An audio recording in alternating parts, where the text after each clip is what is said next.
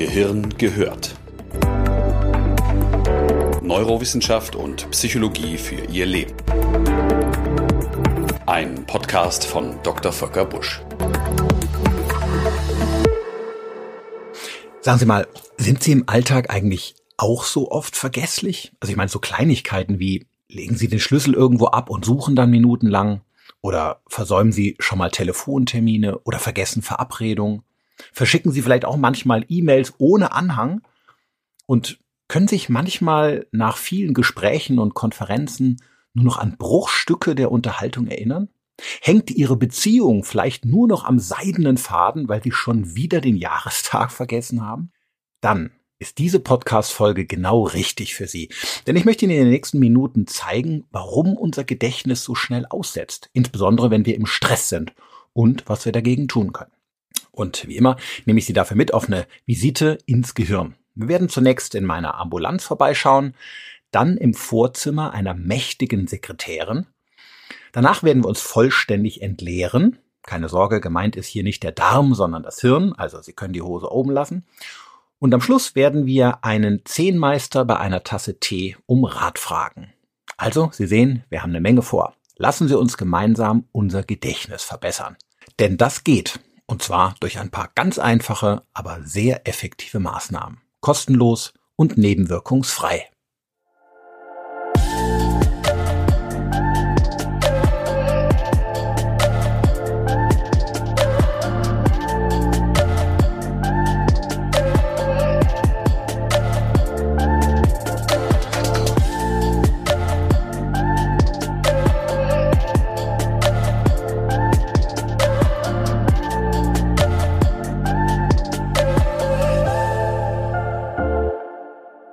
In meiner Stressambulanz stellen sich häufig Menschen im mittleren Lebensalter vor, die über Gedächtnisprobleme klagen. Ich erinnere mich beispielsweise an einen Mann von etwa Mitte 50, der mich vor wenigen Wochen erst wegen Angst vor einer Demenz aufsuchte und um diagnostische Abklärung bat. Er erzählte mir, er könne sich im beruflichen Alltag nichts mehr längerfristig merken. Früher habe das alles problemlos geklappt. Heute müsste er alles notieren. Namen, Zahlen, all diese Dinge seien schnell vergessen und von Gesprächsinhalten blieben oft nur Fetzen hängen. Insbesondere Details gingen schnell wieder verloren. Und je lauter und voller sein Arbeitstag sei, desto weniger bliebe am Schluss hängen. Manchmal frage er sich abends, was er eigentlich den ganzen Tag gemacht hätte. Falls Sie sich in dieser Anamnese ein bisschen wiedererkennen oder vielleicht sogar denken, hey, das könnte ich sein, dann möchte ich Sie an dieser Stelle beruhigen und hier bereits etwas vorgreifen. Denn mein Patient und vermutlich auch Sie sind ganz hirngesund. Denn in den seltensten Fällen verbirgt sich hinter einer solchen Gedächtnisschwäche eine ernste biologische Erkrankung. Natürlich ist es wichtig, immer sorgfältig nach verschiedenen Ursachen zu fahnden und auch Differentialdiagnosen zu prüfen, aber meistens ist die Ursache für solche Beschwerden etwas ganz anderes. Aber bevor ich Ihnen das verrate, möchte ich ein kleines bisschen ausholen. Sie sehen also, ich baue einen leichten Spannungsbogen auf. Das ist sehr gut geeignet für eine bessere Erinnerung an diese Podcast-Folge. Beginnen wir vielleicht mal so. Mein lieber Patient ist mit seinen Problemen nicht alleine. Die Hälfte der 35 bis 45-jährigen Menschen ist heute der Überzeugung, dass ihr Erinnerungsvermögen in den letzten Jahren nachgelassen hätte, wie eine große Datenerhebung in Deutschland vorletztes Jahr zeigte. In der Altersklasse meines Patienten sind es sogar noch deutlich mehr. Und ja, es stimmt, ein bisschen lässt unser Gedächtnis auch tatsächlich nach, rein biologisch, wenn wir älter werden. Am besten funktioniert es zwischen 15 und 25. Daher äußert auch kaum ein Mensch in dieser Zeit über irgendwelche Beschwerden. Lernen und Erinnern funktioniert meistens mühelos. Man hat nur meist in diesem Alter keinen Bock, irgendwas zu lernen. Stichwort Kinder. Aber hier klemmt nicht die Neurophysiologie, sondern die Motivation. Ein ganz anderes Thema. Eigentlich, nebenbei bemerkt, ist es eine echt fiese Tour vom Gehirn in unserer Entwicklung, den Zeitraum der besten Lernvoraussetzungen mit dem Zeitraum der größten Lustlosigkeit zusammenzulegen. Finden Sie nicht auch? Viel besser wäre es doch, das Interesse und die Wissbegierigkeit eines älteren Menschen mit den Strukturen eines jugendlichen Gehirns zu kombinieren, oder? Irgendwie ein Fehler im Masterplan, Mensch. Ich kann Ihnen auch nicht sagen, wer das verbockt hat. Jedenfalls nimmt die Mühelosigkeit der Informationsspeicherung im Verlauf des Lebens etwas ab. Aber viel macht dieser Effekt nicht aus. Auch Menschen um 50 können in den allermeisten Fällen noch ein ganz fantastisches Gedächtnis haben. Aber warum klagte dann mein Patient über Schusseligkeiten im Alltag und neben ihm ebenso viele andere auch? Die Gedächtnisschwäche entsteht vor allen Dingen durch das zu viel im heutigen Alltag und der oberflächlichen Aufmerksamkeit, die wir den Dingen schenken. Wir konsumieren immer mehr Information, dafür aber weniger sorgfältig. Die Gedächtnisprobleme von heute entstehen also meistens bereits zum Zeitpunkt der Reizaufnahme, weil wir uns den Dingen nicht mehr in der nötigen Tiefe und Ruhe zuwenden. So können sie auch deutlich schlechter in unserem Gehirn abgelegt werden, und genau das schwächt auch unsere spätere Erinnerung an sie. Und genau so war es auch bei meinem Patienten. Wie sich durch eine detaillierte Anamnese herausstellte, flutete er sein Gehirn an einem ganz normalen Arbeitstag mit einer Unmenge an Informationen. Immer nur alles ganz kurz und schnell und hektisch, irgendwie zwischen Tür und Angel. Daher blieb eben auch weniger hängen.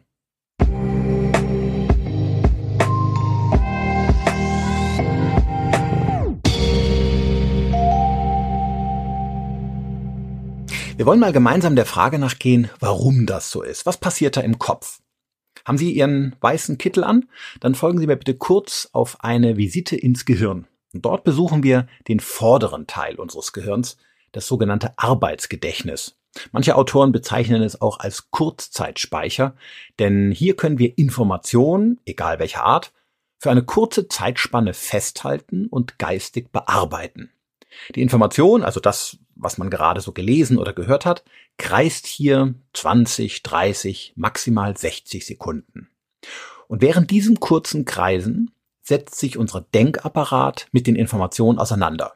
Also die Informationen werden geprüft, interpretiert, sie werden mit unserem Vorwissen oder unseren Erfahrungen und übrigens auch mit unseren Gefühlen verknüpft. Und dann entscheidet sich, ob die Informationen danach überhaupt ins Langzeitgedächtnis überführt werden oder gleich wieder gelöscht werden.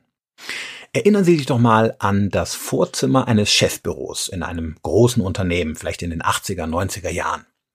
Dort saß meist eine äußerst machtvolle Assistentin, die entschied, ob man mit seinem Anliegen einen Raum weiterkam oder gleich wieder rausgeschmissen wurde. So war es zumindest in meinem ursprünglichen Lehrkrankenhaus. Das Vorzimmer war das Nadelöhr der ganzen Klinik. Wer persönlich zum Chef wollte, wegen was auch immer, musste hier durch und brauchte das Plazit der Sekretärin. Mit sehr viel Charme konnte man sich ihr Wohlwollen sichern. War für mich natürlich nie ein Problem. Aber zurück in den Kopf, denn jetzt passiert etwas ganz Entscheidendes für das geistige Überleben einer Information nach den Kreisungen im Arbeitsgedächtnis. Je bewusster wir uns der Information zuwenden, während sie kreist, desto sorgfältiger wird sie im Arbeitsgedächtnis auch verarbeitet und desto höher ist die Chance, ins Langzeitgedächtnis weitergereicht zu werden. Unsere Aufmerksamkeit entspricht dabei dem Licht in diesem Vorzimmer. Je heller es dort brennt, desto besser ist die geistige Verarbeitung und unsere spätere Erinnerung an sie. Deswegen sagte der amerikanische Schriftsteller Samuel Johnson auch mal, die wahre Kunst der Erinnerung besteht in der Kunst der Aufmerksamkeit. Fairerweise muss man sagen, dass nicht alle Informationen, die es ins Langzeitgedächtnis schaffen, dezidiert durchdacht werden. Manche Informationen finden auch Umwege an diesem Vorzimmer vorbei. Das haben Sie bestimmt auch im Alltag schon erlebt, dass Ihnen Dinge einfallen, denen Sie sich nie im Vorfeld irgendwie bewusst zugewandt hätten, aber die Ihr Gehirn trotzdem irgendwie gespeichert hat. Aber auf diese unbewusste Form der Wahrnehmung und Speicherung haben Sie eben kaum Einfluss. Sie nützt deswegen auch im Alltag nichts, wenn Sie sich, sagen wir mal, Lateinvokabeln, Kontonummern oder Termine merken wollen. Und um genau diese Gedächtnisfunktion geht es uns ja hier und heute in diesem Podcast.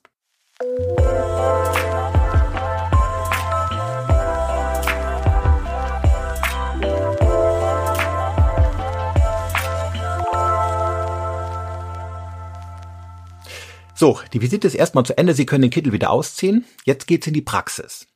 Wenn wir das nun wissen, wie unser Vorzimmer funktioniert, wie können wir mit diesem Wissen nun unser Gedächtnis verbessern?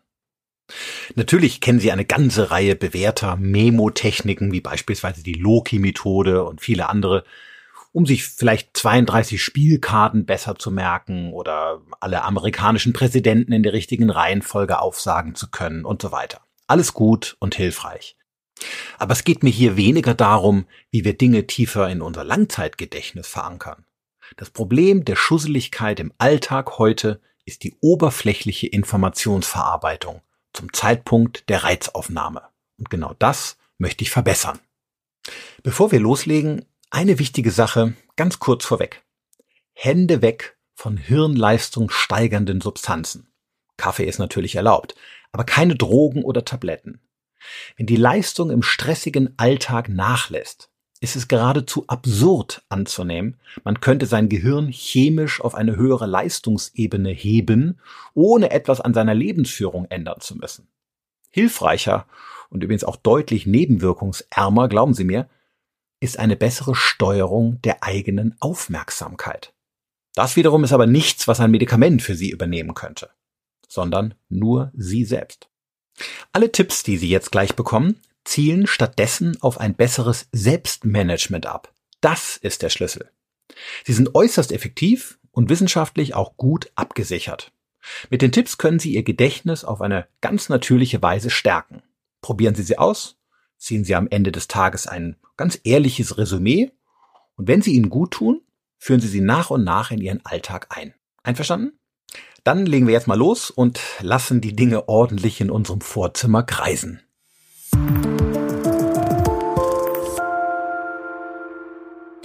Tipp Nummer eins: Schaffen Sie Platz. Was machen Sie mit einem Mülleimer, wenn er voll ist? Sie leeren ihn aus, logisch. Denn voll nützt er Ihnen nichts, passt ja nichts mehr rein. Natürlich ist unser Gehirn kein Mülleimer und wir können Informationen auch nicht einfach so wegschütten, insofern hinkt der Vergleich etwas, aber das Grundprinzip bleibt richtig. Ich habe viele Patienten, die mir erzählen, dass sie an einem stressigen Tag oft beim Lesen einzelne Abschnitte in einem Artikel oder im Buch mehrmals wiederholen müssen, weil sie nichts aufnehmen können, als wären sie voll. Ihr Eindruck trügt sie dabei nicht. Mehr als 30 Gigabyte an Daten spielen wir heute an einem ganz normalen Tag in unser Arbeitsgedächtnis. Man geht davon aus, dass wir durch das Lesen einer Tageszeitung heute mehr Informationen aufnehmen, als ein einfacher Bauer im 17. Jahrhundert im ganzen Leben bekam. Eine unglaubliche Menge. Und die Tendenz ist weiter steigend. Jedes Jahr nimmt der Konsum, zumindest aktuell, um mehr als 2,5 Prozent zu. Wo soll das noch hinführen? Natürlich löschen wir das meiste davon auch wieder, beispielsweise wenn wir schlafen. Gott sei Dank. Aber wenn wir unser Arbeitsgedächtnis am Tag unentwegt vollmüllen mit immer wieder neuen Informationen, sind wir eben auch kaum aufnahmefähig, wenn es mal drauf ankommt. Denken Sie daran, im Arbeitsgedächtnis handelt es sich um ein Nadelöhr. Der Platz da vorne ist begrenzt. Wenn Sie also eine neue, wichtige Information aufnehmen wollen, vielleicht weil Sie etwas lernen oder einen, einen spannenden Artikel lesen oder in einem Meeting sitzen und die Informationen für Sie wichtig sind, dann schmeißen Sie erstmal alles raus, was noch in Ihrem Vorzimmer herumhängt und da jetzt vielleicht gerade nicht wirklich wichtig ist. Schieben Sie störende Gedanken auf die Seite und kommen Sie innerlich zur Ruhe. Alle Dinge, denen Sie sich im Anschluss zuwenden, werden viel sorgfältiger verarbeitet und im Nachhinein eben auch besser erinnert. Sehr wirksam sind beispielsweise kurze Meditationsübungen, ohne dass ich hier die einzelnen Techniken vorstellen kann, aber welche Form Sie auch immer bevorzugen beim Meditieren, wichtig ist dabei, gedanklich loszulassen. Die Aufmerksamkeit mal von der Welt wegzurichten und von all den Dingen um sie herum. Abstand nehmen. Dann ordnet und löscht Ihr Arbeitsgedächtnis und Sie fühlen sich anschließend frischer. Falls Ihnen Meditation zu fernöstlich klingt, dann reichen übrigens auch schon ein paar tiefe Atemzüge über den Bauch. Atmen Sie vier Sekunden ein und acht Sekunden aus, aber nur über den Bauch, die Schultern bleiben ruhig. Diesen langsamen Rhythmus halten Sie für ungefähr fünf Minuten aufrecht. Denken Sie dabei an nichts Bestimmtes. Lassen Sie gedanklich ganz los. So können Sie ohne viel Aufwand und Vorkenntnisse relativ schnell den Kopf wieder frei bekommen. Eine weitere Möglichkeit, um Platz zu schaffen, besteht darin, dass Sie kreisende Gedanken oder Gefühlsfetzen kurz notieren, bevor Sie etwas Neues aufnehmen. Auf diese Weise schreiben sie die Information sozusagen aus dem Vorderhirn heraus. Man spricht auch von expressivem Schreiben. Dann kreisen sie nicht mehr störend im Vorderlappen und sie haben wieder mehr Platz, sich neuen Dingen zuzuwenden. Keine Sorge, bei diesen Formen der Entleerungen löschen sie nicht ihr Langzeitspeicher. Also, sie finden abends noch nach Hause und legen sich wahrscheinlich auch ins richtige Bett. Aber sie missten eben ihren Arbeitsspeicher aus, ihr Kurzzeitgedächtnis. Der ist wichtig, um anschließend wieder aufnahmefähig zu sein, egal ob sie für eine Prüfung lernen oder geistig einem Meeting folgen wollen. Eine schöne Geschichte verdeutlicht, wie wichtig diese Entleerung ist, wenn wir was Neues aufnehmen möchten. Ein Zehnmeister unterhielt sich mit seinen Schülern. Einer von ihnen war ganz fahrig und nervös und redete immer dazwischen, ließ sich nichts sagen. Er glaubte, alles bereits zu wissen. Daraufhin goss der Zehnmeister den Schülern Tee ein und als er zur Tasse seines vorlauten Schülers kam, goss er auch seine Tasse voll. Doch als die Tasse voll war, hörte er nicht auf, sondern schüttete immer weiter Tee ein, bis sie am Rand überlief. Der Schüler wies den Meister darauf hin, dass er nichts mehr in die Tasse einfüllen könne, sie sei ja bereits randvoll. Daraufhin entgegnete ihm der Meister, so ist es. Du bist diese Tasse. Wie soll ich dir etwas Neues zeigen oder beibringen, wenn du so gefüllt bist und glaubst bereits alles zu wissen? In dir ist kein Platz mehr. Er schickte seinen Schüler fort und sagte, komm wieder als leere Tasse, dann kannst du auch wieder etwas Neues aufnehmen.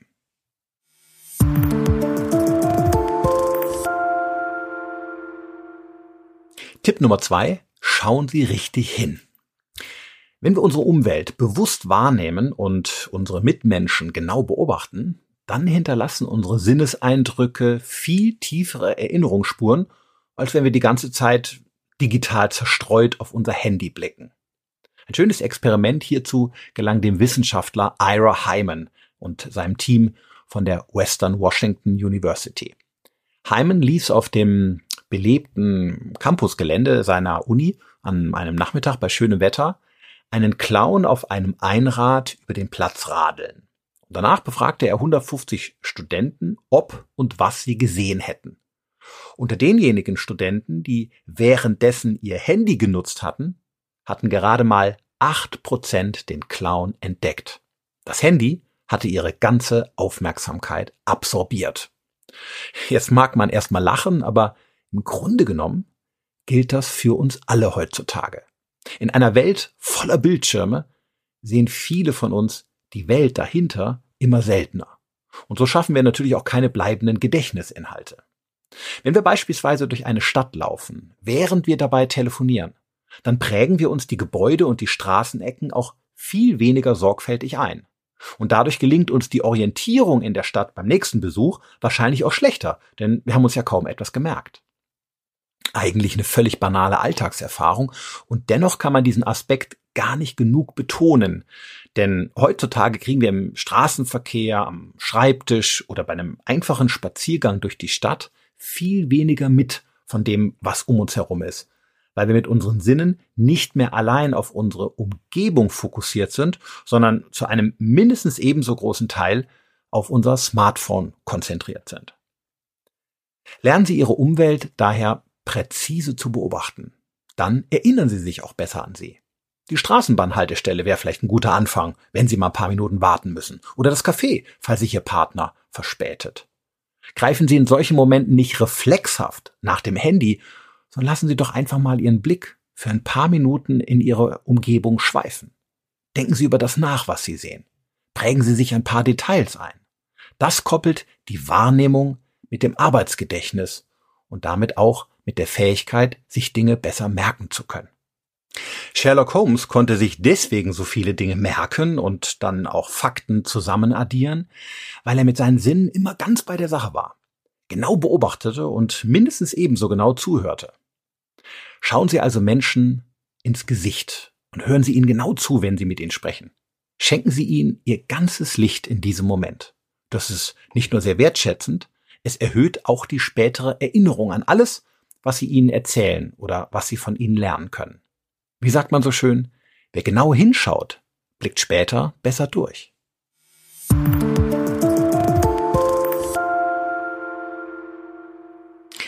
Tipp Nummer drei: Lassen Sie sich mehr Zeit.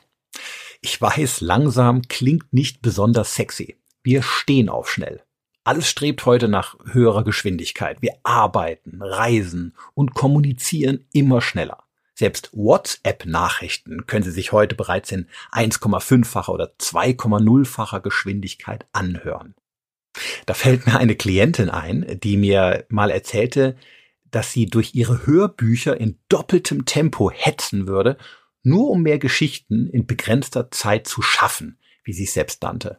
Und sie gab zu, dass sie bei der hohen Geschwindigkeit viele Details gar nicht mitbekäme, geschweige denn, dass sie sich später nochmal daran erinnern könne. Das ist kein Wunder. Denn ein hohes Tempo reduziert die Beleuchtungszeit im Arbeitsgedächtnis. Deswegen bleibt auch kaum was hängen. Auch wenn es unzeitgemäß klingt, unser Arbeitsgedächtnis funktioniert einfach viel besser, wenn es etwas mehr Zeit bekommt, sich mit den Dingen in Ruhe zu beschäftigen. Drehen Sie also diese, zumindest diesen Podcast bitte wieder auf die normale Geschwindigkeit zurück. Er kreist dann länger in Ihrem Vorderhirn, wenn Sie das überhaupt wollen. Auch in anderen Bereichen sollten Sie das Tempo drosseln, zumindest sobald Sie merken, dass die Fülle an Informationen keine Erinnerungen mehr hinterlässt und sie alles durcheinander schmeißen. Lesen Sie beispielsweise, so mache ich es, die Tageszeitung künftig einfach etwas langsamer, wenn Sie sich die Artikel besser merken wollen. Und falls Sie beim Frühstück nur wenig Zeit haben, dann lesen Sie eben nur drei Artikel, statt die ganze Zeitung überfliegen zu wollen. Besser drei Artikel, an die Sie sich danach erinnern, als zwölf Artikeln, von denen nichts hängen bleibt. Sie können diesen Effekt übrigens noch verstärken, indem Sie, während Sie Informationen aufnehmen, immer wieder kurze Pausen machen, damit das Gelesene oder Gehörte etwas sacken kann. Denken Sie kurz darüber nach. Es reichen wenige Sekunden. In diesem Augenblick misst unser Gehirn den Informationen mehr Bedeutung zu und speichert sie auch besser. Das ist in zahlreichen wissenschaftlichen Arbeiten immer wieder nachgewiesen worden.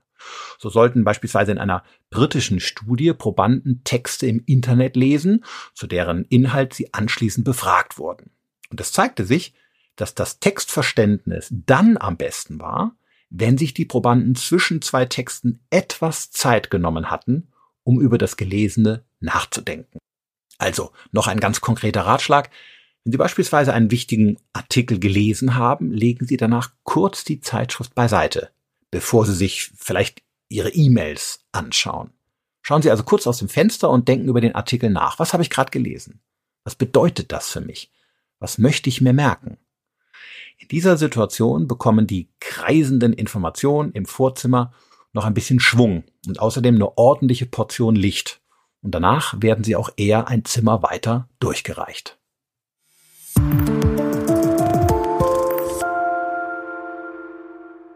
Tipp Nummer vier: Löschen Sie das Störfeuer.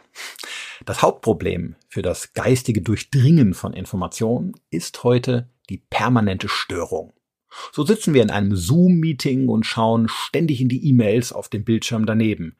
Die Informationen, also die E-Mail und die Zoom-Konferenz, konkurrieren jetzt im Arbeitsgedächtnis miteinander und heben sich möglicherweise gegenseitig auf. Es ist einfach nicht genug Licht im Vorzimmer da, für alle. Dass wir Reize viel schlechter verarbeiten, wenn wir abgelenkt sind, ließ sich in Experimenten vielfach nachweisen. Kevin Medor von der Stanford University beispielsweise setzte einmal 80 Erwachsene an einen PC-Monitor und zeigte ihnen verschiedene Bilder. Währenddessen leitete er ein EEG des Gehirns ab, um die Nervenzellfunktion während der Informationsverarbeitung zu überwachen. Wenn die Probanden nun ständig von Störreizen bombardiert wurden, also beispielsweise Lichtblitze und Geräusche, konnten sie sich an die Bilder am Monitor hinterher nicht mehr so gut erinnern. Der Grund dafür war aber nicht ein biologisch schlechtes Gedächtnis oder eine Demenz, sondern eine oberflächliche Verarbeitung zum Zeitpunkt der Präsentation. Das Gehirn hatte einfach nicht die gesamte Aufmerksamkeit den Bildern widmen können, weil es die lästigen Störreize bewältigen musste. Dazu passten auch die EEG-Befunde. Die Nervenaktivität während der Bildbetrachtung waren nicht so hoch, wenn die Probanden dabei abgelenkt worden waren. Die geteilte Aufmerksamkeit führte zur halben Erinnerung. Eine peinliche Geschichte von mir, wenn ich beispielsweise mein Fahrrad am Bahnhof abstelle und zum gleichen Zeitpunkt an mein klingelndes Handy gehe, Schande über mich, dann habe ich am nächsten Tag garantiert Probleme, mein Fahrrad wiederzufinden. Ich Trottel kann mich dann beim besten Willen nicht mehr daran erinnern, wo genau ich es angekettet hatte und muss minutenlang auf die Suche gehen. Und nein, Sie denken jetzt vielleicht, ein Psychiater wirft dann sofort eine Pille ein. Tue ich nicht. Denn auch hier ist es ja mein schlechtes Selbstmanagement. Wenn ich ganz beim Fahrrad bin, während ich es absperre, weiß ich am nächsten Tag auch ganz genau, wo es steht. Das funktioniert in jedem Alter. Also, wenn Ihr Kollege einen Termin mit Ihnen abspricht, den Sie nicht vergessen dürfen, hören Sie ihm genau zu und verzichten Sie auf eine zweite Sache nebenher. Dann merken Sie ihn sich auch leichter. Und wenn Sie abends eine interessante Sendung im Fernsehen schauen, dann tun Sie es ganz bewusst und schalten Sie den berüchtigten zweiten Bildschirm auf Ihrem Schoß aus, also das Handy oder das Tablet. Denn Sie werden viel tiefer in den Inhalt eintauchen und er wird Ihnen besser im Gedächtnis bleiben. Deswegen erinnern wir uns ja an einen Film auch viel besser, wenn wir ihn im Kino sehen, statt im Fernsehen. Denn im Kino gab es keine Ablenkung. Das heimische Wohnzimmer ist dagegen voll davon. Verzicht ist der Schlüssel zu einem Gewinn an höherer Stelle.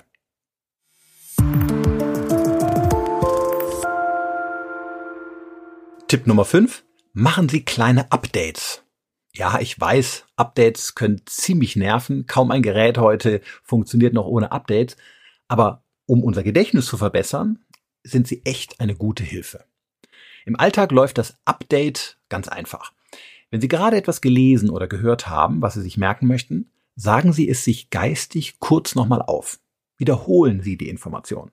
Dann kreisen sie länger durch das Vorderhirn und werden auch eher im Langzeitgedächtnis verankert. Der Vorgang solcher Updates nennt man in der Fachsprache auch Reaktualisierung. Aus dem gleichen Grund sind die nervigen Werbespots von Seitenbacher Müsli auch so erfolgreich. Sie könnten dem Sprecher im Radio zwar an die Gurgel springen, aber der Name des Unternehmens verankert sich. Wenn die wildfremde Menschen in der Einkaufszone fragen, welchen Müsli-Hersteller es gibt, können ihnen 95 Prozent die Marke nennen. Das muss man erstmal schaffen. Die penetrante Wiederholung schafft nachhaltige Erinnerung, so unsympathisch es auch sein mag. Im Prinzip sage ich Ihnen damit ja gar nicht so viel Neues, aber ich möchte Sie dennoch an diesen wichtigen Effekt erinnern, denn Hand aufs Hirn. Wir wissen es, aber wir nehmen uns im Alltag doch trotzdem kaum die Zeit, Dinge kurz zu wiederholen. Stimmt's? Dann ist es auch kein Wunder, dass unsere Reizeindrücke nach ein paar Schleifen im Arbeitsgedächtnis unwiederbringlich verloren gehen. Also, wenn Sie etwas Relevantes aufgenommen haben, dann wiederholen Sie die wesentlichen Punkte kurz. Wenn Sie beispielsweise eine Fortbildung besucht haben, dann zählen Sie sich nach der Stunde die wichtigsten Punkte kurz nochmal auf. Lassen Sie es ordentlich kreisen. Das darf auch laut sein. Ein solches Update braucht nur ein bis zwei Minuten, ist aber äußerst effektiv. Reaktualisierungszeit ist gut investierte Zeit in ein besseres Gedächtnis und chemisch völlig unbedenklich. Das klappt auch ganz fantastisch mit bevorstehenden Terminen und Aufgaben, die Sie nicht vergessen wollen. Gehen Sie früh am Morgen bei einem Schluck Kaffee ohne weitere Drogen die wichtigsten Telefonate und Termine kurz im Kopf durch. Schauen Sie vielleicht sicherheitshalber rasch in den Kalender, ob einer Ihrer aktuellen Lebenspartner heute Geburtstag hat. Auf diese Weise schieben Sie die jeweilige Information in Ihr Vorzimmer und sie erhöhen damit die Wahrscheinlichkeit, dass sie sich an sie im weiteren Tagesverlauf rechtzeitig erinnern. Auch hier ist es letztlich die bewusste Zuwendung in Form einer Minute, mehr braucht es nicht, die unserem Gedächtnis super auf die Sprünge helfen kann. Reaktualisierung funktionieren übrigens dann besonders gut, wenn sie laut stattfinden. In einem Experiment der Pennsylvania State University sollten sich Probanden verschiedene Worte merken. Ihre Merkfähigkeit für die Worte war am besten, wenn sie sie nach dem Auswendiglernen kurz vor sich hingeplappert hatten. Auch das klappte bei jungen und bei älteren Personen gleichermaßen gut. Ich mache das selbst übrigens auch so.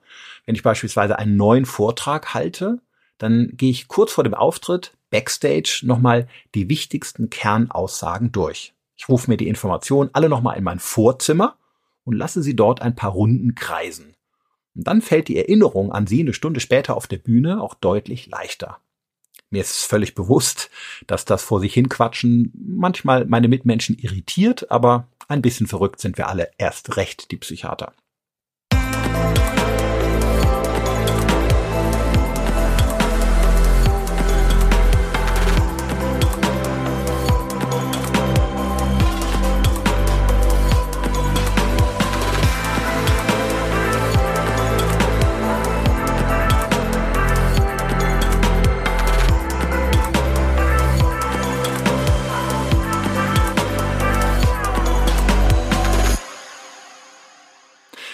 Lassen Sie mich Ihnen am Schluss noch einmal Mut machen. Haben Sie keine Angst vor einem leichten Gedächtnisverlust. Meist ist es der Stress und keine biologische Erkrankung.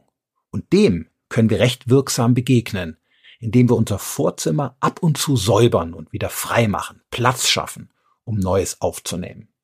Indem wir unsere Sinne schärfen und unsere Umwelt genau beobachten, so wie Sherlock Holmes indem wir Informationen langsamer, aber dafür sorgfältiger aufnehmen und uns kurze Pausen zwischendurch gönnen, um über sie nachzudenken, indem wir Störquellen, zumindest so gut es irgend geht, minimieren und indem wir die wichtigsten Informationen ab und an wiederholen, um sie eher ins Langzeitgedächtnis überführen zu können. Napoleon Bonaparte äh, soll einmal gesagt haben, ein Kopf ohne Gedächtnis ist wie eine Festung ohne Besatzung.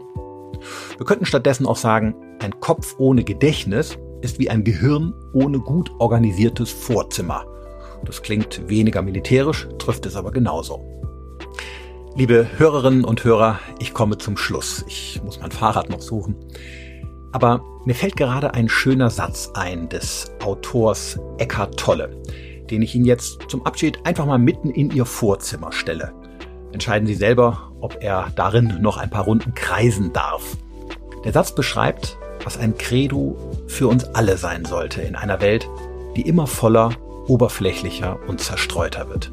Er lautet, wo immer du bist, sei ganz dort.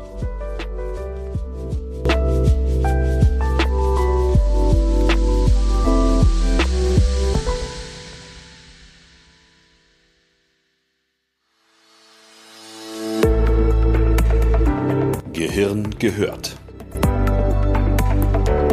Weitere Informationen auf www.drvolkerbusch.de